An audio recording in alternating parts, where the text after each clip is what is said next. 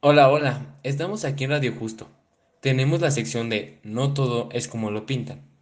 Y el tema de hablar de hoy es el suicidio. Pero, ¿qué es? ¿Cuáles son sus características? ¿Cómo prevenirlo?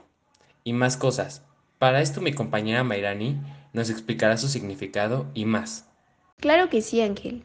Pues el suicidio se basa en el acto por el que una persona se provoca la muerte de forma intencionada. Las causas son concretas de suicidio. Son de difícil evaluación entre otros motivos porque solo entre un 15 y 40% de los casos tienen una nota de suicidio. Pueden padecer algún trastorno mental de base como depresivo, bipolar, esquizofrenia, de espectro autista, límite de la personalidad, de conducta alimentaria, entre otros. Las condiciones estructurales y problemas socioeconómicos como pobreza, violencia, desempleo, migración, abuso de sustancias, discriminación, estigma social, entre otros, facilitan la sinergia de los distintos factores que influyen en el suicidio. Interesante, ¿no? Mi compañero Isaac Vargas nos explicará las facetas de los suicidios. Claro, Mayrani. Las fases de los comportamientos son las siguientes.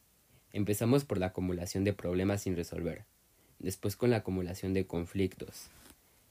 Seguido de esto va una crisis, llevando de la mano los pensamientos negativos.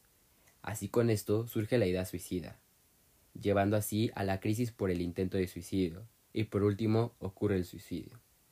Ahora hablaremos acerca de algunos síntomas del suicidio. Estos son Hablar acerca del suicidio, por ejemplo, con dichos como me voy a suicidar, desearía estar muerto o desearía no haber nacido.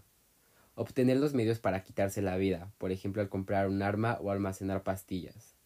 Así como aislarse de la sociedad y querer estar solo. Las formas de prevenir el suicidio son buscar el tratamiento que necesites. Si no tratas la causa de fondo, es posible que los pensamientos suicidas regresen. Crear una red de apoyo. Hablar de los sentimientos suicidas puede ser difícil, y es posible que tus amigos y familiares no comprendan completamente por qué te sientes de ese modo.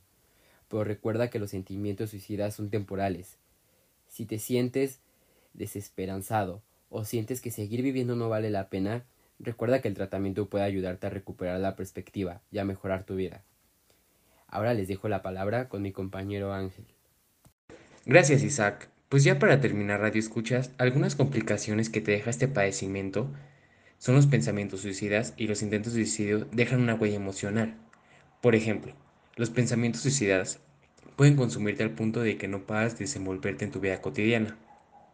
Y si bien los intentos de suicidio son actos impulsivos durante un momento de crisis, pueden dejar como secuelas lesiones permanentes y graves. Espero que esta información te haya funcionado, a ti oyente, y si tienes a alguien con este problema, sigue las recomendaciones que te hicimos o localiza a esa persona si aún no te habías dado cuenta. Esto es todo por hoy. Muchas gracias por escucharnos. Hasta la próxima. El equipo está conformado por Amairani Flores, Isaac Vargas y Ángel González.